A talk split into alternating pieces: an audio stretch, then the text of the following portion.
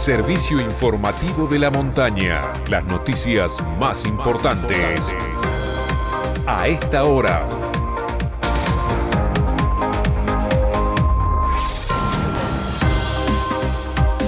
9 de la mañana en la República Argentina. Temperatura en San Martín de los Andes 10 grados una décima. Humedad 64%, cielo cubierto con lloviznas intermitentes. Hoy se hará un nuevo operativo Detectar. Quienes presenten síntomas compatibles con COVID y que no han tenido contacto estrecho con casos positivos o que ya deban estar guardando el aislamiento, tendrán la posibilidad hoy de realizarse un hisopado en el gimnasio Chango Soria, ubicado en el barrio Nahuilén, de 10 de la mañana a 1 de la tarde. El operativo es coordinado por personal del Hospital Ramón Carrillo, los centros de salud y agentes sanitarios. Proponen que los policías denunciados por violencia de género no porten armas.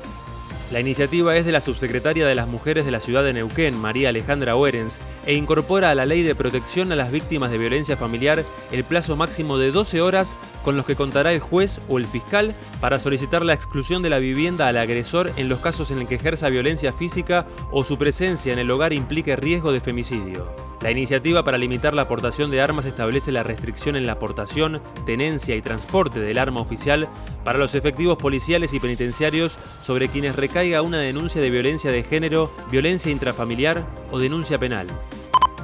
Llevaba un ternero en el baúl y lo detuvieron. En un control de rutina en Junín de los Andes, sobre la Ruta 40, Gendarmería y Defensa Civil detuvieron a un vecino que circulaba fuera del horario permitido en una camioneta Honda CRB. Al inspeccionar el vehículo encontraron un ternero vacuno de tres meses atado con una soga en el baúl junto a prendas de vestir y latas de cerveza.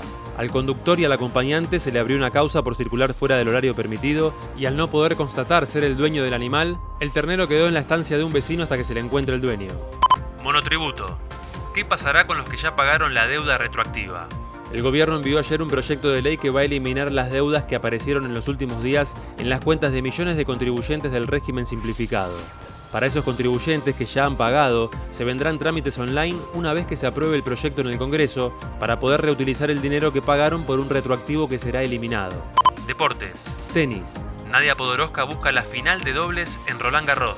La Rosarina cayó en primera ronda en singles, pero esta mañana tendrá revancha cuando enfrente junto a su compañera rumana Iriana Camelia Begu a una dupla estadounidense.